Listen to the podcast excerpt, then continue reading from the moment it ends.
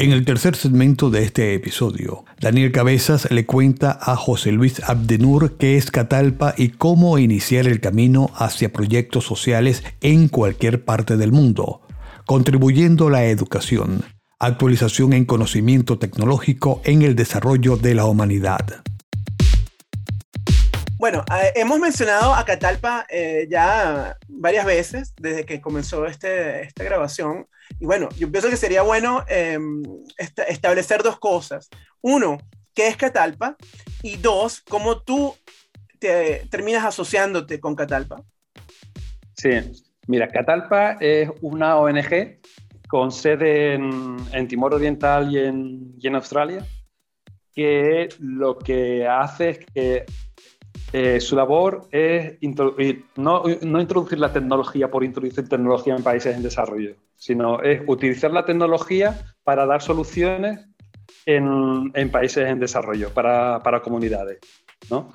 Eh, y entonces, bueno, eh, yo los conozco a ellos pues a través de un pequeño, bueno, ellos me conocen mi trabajo que estoy desarrollando en Timor como diseñador, no tenían diseñador, son muy sensibles a al, diseño, tiene una gran sensibilidad hacia el diseño, no solo, no solo a la estética, sino al cuidado de la comunicación, al cuidado del mensaje dentro de la aplicación, de cómo tiene que, o sea, no, trabajan con un gran equipo de ingenieros, pero son muy conscientes que la ingeniería no resuelve todos los problemas. Sabes que puede tener una, una aplicación. De hecho, la ingeniería resuelve ciertos problemas de funcionabilidad ¿no? que tiene que tener interior, pero luego de cómo la aplicación se comunica con las personas, ¿sabes? ellos son muy conscientes que eh, eso parte de, de, la rama del diseño, ¿no? del diseño de, usabilidad eh, y el diseño de, interface. ¿no? Y en mi caso, lo que desarrollo con ellos es diseño de interface y, y comunicación dentro de, la, de ellos. Entonces ellos eh, nos conocimos un poco porque había hecho algunos diseños de, espacio y habían visto un poco algunas ilustraciones que había desarrollado también allí para algunas otras eh, agencias de cooperación. Incluso e, e, a, ellos les gustaron mucho un trabajo que fue por el que me contactaron, que fue el desarrollo de toda la identidad gráfica para el turismo en, en Timor Oriental. Es como la marca España o marca Inglaterra o bueno, pues la desarrollé para, para Timor y era muy manual, muy cercano a las personas, con muchísima preocupación, porque ahí en, ese desarrollo de esa marca hubo mucha preocupación para comunicar qué era Timor, ¿sabes? Desde la perspectiva de los timorenses, ¿sabes? De, las personas de, de, a pie, ¿sabes? Y ellos vieron que había mucha sensibilidad en ese, en ese trabajo y era algo que querían incorporar dentro de, de su desarrollo, ¿no? Para, para las aplicaciones. ¿Cómo se sostiene Catalpa? ¿De dónde obtiene sus fondos? Sí. Sí, mira, Catalpa eh, se sostiene de diferentes formas, ¿no? Una, una forma, claro, eh, ellos son partnership con Australia Aid, eh, la cooperación australiana, luego también trabajan eh, con la cooperación australiana cuando los conoció con el proyecto Ligaina, a partir de ahí los cogieron como socios tecnológicos, ¿no? Entonces hay muchos proyectos que vienen de cooperación australiana a través de, otra, de directos de Australian Aid o de otras organizaciones que tiene Australia para el desarrollo de, de proyectos, ¿no? que son concretos, a lo mejor una organización concreta que trabaja para Papúa, para Fiji, para Hooks, para diferentes zonas del sudeste asiático, ¿no? Y entonces lo cogieron como socio tecnológico. Y por otro lado, pues también trabajamos pues, con el Banco Mundial, con, con diferentes organizaciones internacionales, UN, ¿sabes? En el cual también somos, eh, somos partnership de, de, ellos para, y trabajamos como, con proyectos comunes, ¿no? Toda la parte tecnológica es desarrollada por nosotros. Pero desde el año pasado estamos intentando también volver un poco a esos orígenes que fue con, con Ligaina, ¿no? que era un proyecto que salía desde dentro de, la organización y continuar con los partnerships porque son muy interesantes y también son una, una interesante, una buena contribución y, y, y, económica, que tiene un retorno también económico para poder mantener la, la organización pero queremos eh, establecer una línea de trabajos mucho más personales, donde tenemos muchísimo más control desde el inicio hasta el final del proyecto, siendo que en la parte tecnológica siempre rigen nuestro criterio. O sea, el partnership nunca dicta nuestra metodología de trabajo. ¿Sabes? ellos, simplemente, ellos simplemente eh, son súper respetuosos con, con, esos elementos, ¿sabes? Son muy conscientes que el, el, hecho es que cuando te digo que cuando las personas son primero es que, lo que, es que eso es fundamental para, para nosotros y, para, y, y ellos eh, ese, ese, elemento lo respetan muchísimo, ¿sabes? Esa, esa metodología de, de trabajo que, que, utilizamos. Y más o menos esas son las formas de, de financiación ¿no? que tiene, que tiene eh, Catalpa. Sí. Asumo que sigues trabajando con ellos. ¿Cuál es tu situación actual? Yo trabajo remoto con ellos desde seis meses antes de que empezara la, la pandemia porque, bueno, pues eh, nuestras personas, nuestros, nuestros seres queridos de aquí se nos hacen muy mayores también, ¿sabes? Y queríamos estar con ellos también, ¿sabes? Que ya, por ejemplo, yo, yo tengo unos grandes amigos con los que convivo en, en España, que tú ya los conoces, y Jesús, eh, uno Jesús Christoph, y Jesús ya tiene 74 años, 75, y claro, Mm, yo no quería estar alejado, mucho, muy alejado de él, ¿no? Y Clara también, mi compañera, tiene los padres ya muy mayores, con 80 años, entonces ya tocaba como regresar, ¿no? Y, pero aún así la colaboración fue, el tiempo que estuve trabajando con ellos en Timor ha sido una colaboración muy bonita, de una altísima confianza, ¿sabes? Y de una puesta en valor del trabajo, ¿sabes? Y de, de nuestro crecimiento juntos, ¿no? porque yo los cogí y ellos eran muy pequeñitos todavía y la verdad es que ahora en, estos cinco años se ha dado un salto muy, muy grande como, como organización y, y, continuamos esa colaboración. Yo continúo con ellos como, como consultor y prácticamente estoy con ellos trabajando todo el año. Sí. Siempre es lindo volver a casa, como dicen en, en, mi tierra. Ahora, bueno, o sea, es fascinante historia y bueno, digamos la, digamos la pregunta obvia que te puedo hacer ahora es, en tu experiencia, ¿cuáles serían entonces los factores principales a tomar en cuenta para diseñar tecnologías y programas tecnológicos de impacto social? ¿Y qué piensas tú asegurar el éxito de este tipo de proyectos? Hombre, eso, bueno, como ya te lo he mencionado antes, es poner el foco, el foco principal del, del, desarrollo, pero para, en cualquier campo diría yo, es en las personas que vas con las que vas a trabajar y a donde va el, el producto final, ¿no? Y, es tenerlos en consideración y envolverlos, envolverlos desde el minuto uno. Eh, eso, eso a nosotros hemos visto como, no digo que es fracasada, ¿no? Porque, por ejemplo, hay una aplicación que se llama Escola, que era para literacia, o sea, para, para dar todo lo que eran libros de texto, pero a nivel tecnológico, a, a profesores en, en, Timor, en Timor Oriental. Y tampoco ha sido la, no ha tenido mucho un éxito tremendo. ¿Por qué? Porque el gobierno se apartó mucho del, del usuario final, que eran los profesores, ¿no? Entonces, ahí se puede decir como se puede visualizar un pequeño fracaso, ¿sabes? Que era ignorar desde el minuto uno, ¿sabes? El usuario final, que era el profesor, ¿sabes? Y luego otras tantas aplicaciones, por ejemplo, como te estaba comentando, la, la, eh, tenemos una para con JIT que se llama Humu, Humu, Humu, ay, espérate, que es que están en, en, en la lengua de Papúa. Humu eh, School eh, y esa es para hospitales, una aplicación para, para, hospitales y esa aplicación ha tenido un éxito tremenda. ¿Por qué? Porque se, se, tiene en cuenta al usuario final desde el minuto uno, se le involucra desde el principio, ¿no? Entonces ellos se, se sienten partes de, de, la aplicación, ¿sí? De, del trabajo. ¿sí? Entonces es, involucrar a las personas, a los equipos. Claro que estamos hablando de aplicaciones que no son aplicaciones que van a tener un gran público, ¿no? De, gran público, sino son para públicos muy específicos, ¿no?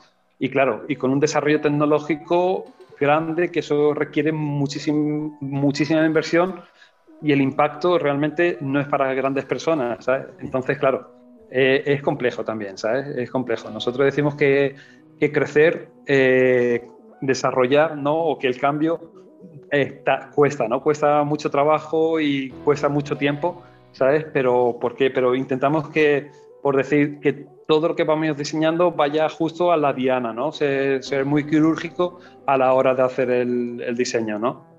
Sí, porque no se puede, no tenemos mucho margen de error.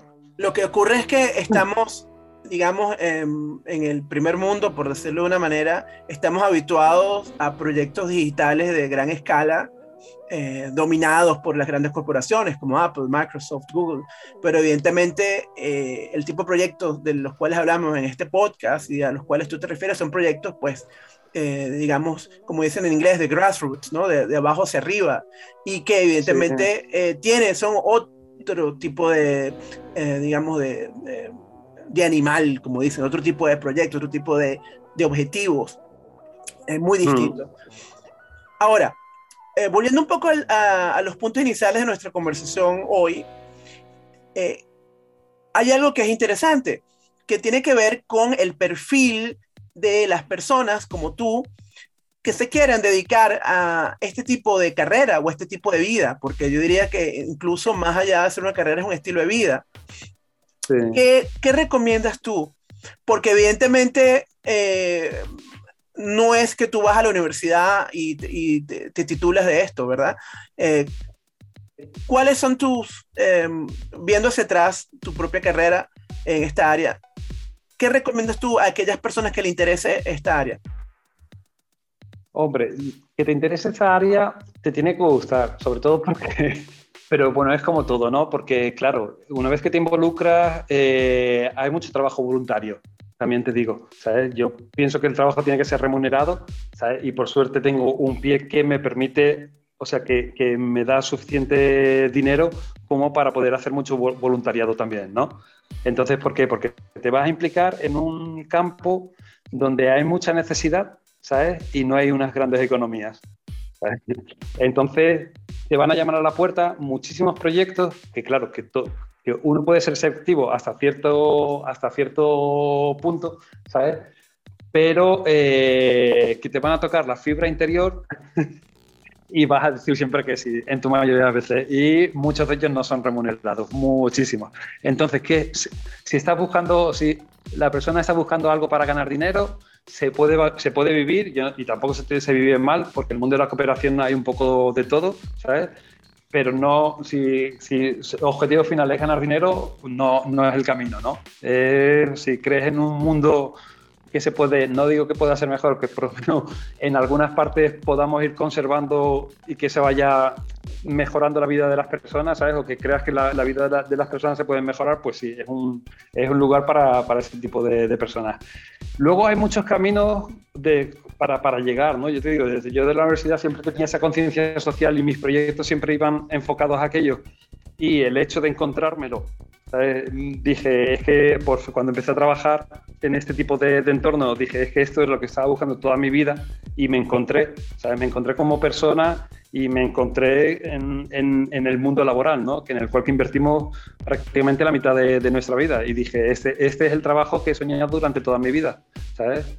¿Y cómo, cómo llegar a él? Pues se puede llegar desde el voluntariado que puedas hacer en, cerca de tu casa, de proximidad, ¿sabes? Eso el día luego que quieres viajar e irte a otro sitio, tiene, eso te va a contar, te va a contar a nivel curricular y te va a contar a nivel de persona, ¿sabes? Porque, por ejemplo, una cosa muy bonita son, son los equipos de personas que, que, se encuentran dentro de estos ambientes, ¿sabes? Al, al no tener esa cosa... Eh, por decir la capitalista o, de beneficio final, ¿sabes? Sino que son colaborativos. El perfil de persona que te vas a encontrar a la hora de trabajar es muy bonito, ¿sabes? Porque todo el mundo da lo mejor de sí, ¿sabes? Y con una intensidad muy buena, ¿sabes? Entonces eso te, enriquece mucho como, como persona, ¿no? Y te lleva a querer pues eh, estudias con mucha alegría, intentas conocer cosas nuevas con mucha alegría, inviertes muchas horas del día con muchísima alegría ¿sabes? Porque, porque es algo donde te identificas, ¿no? Y, y caminos, pues ya te digo, desde poder hacer voluntariados de proximidad, ¿sabes? Y buscar, hay, hay, en todos sitios, pero por ejemplo en España hay algunas organizaciones que desarrollan tecnología y, y, desarrollo. Bueno, es cuestión de buscarlas por, por, internet. Luego también está UN Volunteers, European Union Volunteers. O sea, luego todas las organizaciones tienen una sección de, de voluntariado, ¿sabes? que en, Europa, si, si, miras cara hacia Europa, organizaciones generales europeas, el voluntariado incluso es remunerado. No te digo que den muchísimo dinero, pero a lo mejor pues, se pueden dar 1.500 euros que ya te da para vivir, ¿sabes? Y vivir en, en algunos países que, te ayudan, ¿no? Y, por ejemplo, Australia tiene una cosa muy buena, ¿sabes? Que dan un voluntariado, ellos dan unos 2.000 dólares australianos, ¿sabes? A los, a los voluntarios y se desplazan a diferentes sitios y están hasta un año trabajando. Y luego, una vez que entras dentro de ese círculo, ¿sabes? es muy fácil luego poder entrar en nuevos proyectos, haces contactos con personas, ¿sabes? Y ya te generas un, networking, ¿sabes? Una, una red de, de, contactos que te va llevando, que puedes ir dando saltos de proyecto a, a proyecto, ¿no? Claro, y es importante resaltar que eh, para involucrarse en proyectos de impacto social no hace falta irse necesariamente a Timor Oriental o a, cualquier país del sur global. En, la esquina de, nuestras comunidades hay necesidades y hay oportunidades. Eh, es, importante tener eso en cuenta. Pero eh, quedándome un poco en este último tema, si tú tuvieses que enumerar las destrezas duras y las destrezas suaves que hacen falta en este tipo de trabajo, para ti, ¿cuáles son las más importantes? La más importante es creer en lo que haces. Esa para mí como destreza, o sea, porque es una cuestión psicológica, ¿sabes? Es, creer muy bien en lo que, lo que estás haciendo, ¿sabes? Eh, luego, tener capacidades, ya te digo, cuanto más capacidad, dentro de este ámbito laboral, si lo vemos desde, desde ese enfoque, cuanto más conocimientos tienes y diversos, eh, aportan, ¿sabes? Porque todo es un sumatorio. En este caso, el conocimiento suma, no, no resta. Y, el conocimiento puede venir de cualquier lugar, ¿sabes? Entonces, eh, tienes que tener una mente muy, muy abierta, una capacidad también de, de empatía muy grande porque vas a, encontrarte culturas que van a chocar mucho contra la tuya, ¿sabes? Pero tienes que saber estar en su piel, ¿sabes? Para, para poder eh, eh, analizar y, diseñar cosas que realmente son para ese tipo de, sociedad. Y a lo mejor chocan un poco, un poco con tus valores culturales, ¿sabes? Pero tú no vas a modificar culturas, tú lo que quieres es modificar es el bienestar de las personas, Entonces eso tienes que tenerlo muy consciente también, ¿sí? Y luego, yo sí, y herramientas, pues cuanto más, mejor, ¿sí?